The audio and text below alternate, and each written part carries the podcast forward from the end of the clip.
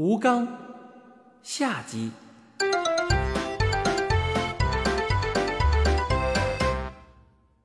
吴刚笑着说：“哈哈哈，这可不是我想出来的。为了对付这帮泼皮，后羿打造了三把小弩，我们各自一把，怕坏了那些人的性命。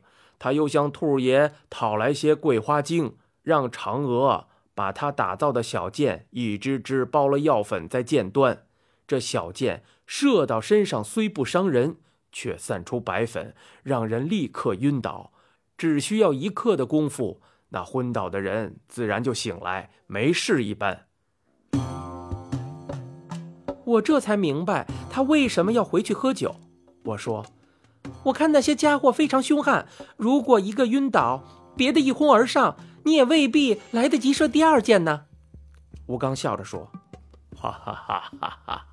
有一回后羿不在，我射翻了一个，等他苏醒过来。”狠狠地揍了他一顿，从此那些泼皮都知道中箭并不是好玩的。那些家伙虽然丝毫没有羞耻之心，倒占着一样好处，就是怕打。加之他们十分自私自利，个人只顾个人，从来不知道怜惜同伴。但凡射到一个，别的就逃之夭夭，没一回不灵验的。怪老头说：“我知道这伙子人的来历。”说着，他向我一乐，我立刻明白了，接上去说：“没错，他们是绳子抡出来的。”吴刚不明白，问道：“什么？绳子抡出来的？”我说：“就是女娲造人的时候，后来太忙了，用绳子甩出来的那一批。”吴刚说道：“那倒不清楚，我就知道月亮城里那批人是天帝他老人家派出来的。”后羿刚来的时候还没有这些人，他给嫦娥盖房子，天帝传下神旨说后羿是个功臣，自己动手盖房子太辛苦，他就亲自调教出来一批能工巧匠，送到月亮上来帮他兴建宫室，还赐名广寒宫。他们自己动手建造宫殿，自己还跑出来拆呀？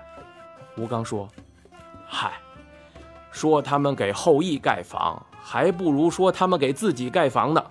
白天给砌上石头，晚上就蚂蚁搬蛋似的，全都搬回自己的家去了。后羿凿下的大石头，等于全是为他们凿的。他们没给盖广寒宫，倒是后羿给他们建了一座月亮城。后羿也看出这不齐了，说算了，你们越帮我越忙，干脆。你们也别给我建房了，咱们各自干各自的吧。说起来，那帮家伙也真奇怪，到处是石头，烧砖瓦的材料也多的是，他们偏要跑到这儿来搬。后羿盖的还没有他们拆的快，后来还是我来参加，嫦娥也不辞辛苦，日夜加工，才算把广寒宫建成。建成之后，他们还要来拆这个，你们也看见了。我忽然觉得他们对那帮家伙太客气了，我就应该拿出硬弓来，真正射死他们几个，也许情况能好转。还不光是来拆房呢，我们三个费尽心血栽的花草树木，他们也来破坏。树种了就砍光，花栽了就折尽，害得嫦娥每天都在那里忙。最惨的是啊，让他去收拾那些脏东西。他们成群结队跑到园子里的草坪上拉屎撒尿，唉。说到这里，吴刚指指台阶下的那个人说道：“你们说，要是这会儿我上去狠狠揍他一顿，冤枉吗？”我们转身朝下看，原来地上那个家伙已经站了起来，正解开裤子往台阶的石柱上滋尿。吴刚使劲一跺脚，那家伙才提着裤子跑了。吴刚说道：“哼，若不是后羿和嫦娥不许，我早把他们一个个都打扁了。”我正要说话，他又一指说道：“你看，他们回来了。”我随他的手望去，左边一条路上出现一辆车，很快的驶了过来。后羿的上身仍裹着貂皮，却如同一匹驾辕的马。正奋力拉着载了四四方方的一块巨石的车。嫦娥在哪儿呢？吴刚急忙跑下台阶，迎上望去。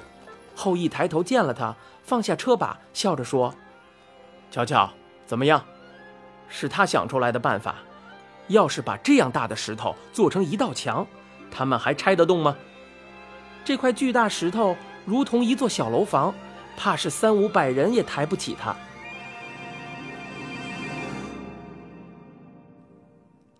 是个笨办法，又够咱们三个辛苦半年的啦。”车后传过清脆的笑语，原来车后头还有个人。嫦娥用长袖擦着脸上的汗，从巨石后头走了出来。刚才他是在后头推着车的。吴刚告诉他们：“有客人。”后羿仰头看见我，快活地挥着手喊道：“原来是故人呐！”他朝台阶上跑来，我也迎下去。后羿欢快地说道：“分手也有十年了吧？”日子可过得真快啊！对我来说，日子更快的没法说，也就那么一天黑的功夫。我把怪老头介绍给后羿，说这是我上次跟他提到的那位老人家。怪老头对他说道：“难为您了，立功受罚，跑到这儿劳动改造来了。”后羿爽朗的大笑起来，哈哈哈哈！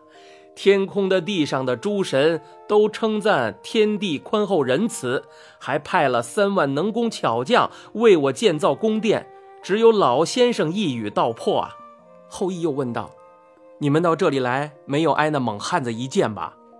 怪老头说：“哈哈，他呀，只请我们喝了好酒。”吴刚也呵呵的笑了：“呵呵，射一箭也无妨。老人家和小兄弟。”都不是凡夫俗子。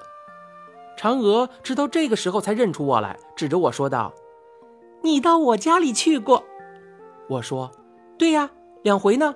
第二回没瞧见您。”嫦娥的脸忽然红了，怪老头使劲瞪了我一眼。其实我没有别的意思，嫦娥多心了，怪老头又变得太细心，准是他一直盯着人家看。吴刚说。这石头放在车上不好，他们来三五十人，连车一起推走了。后羿点头道：“嗯，也说的是。”他跑下台阶，一脚踩住车把，双手一抬，那座小楼一般的巨石就轰然一声的被他掀倒地上。吴刚也跑下去，举起那辆大车，把他扛到店里去了。怪老头叹息一声，对嫦娥说：“哎呀，我看你们活得也够累的了。”嫦娥嫣然一笑：“倒也好，比以前热闹了许多呢。”他说的“以前”，大概是指后羿还没有来到月亮上的时候。你现在收听的是由一辆松鼠播讲的《怪老头》。欲知详情，请听下回。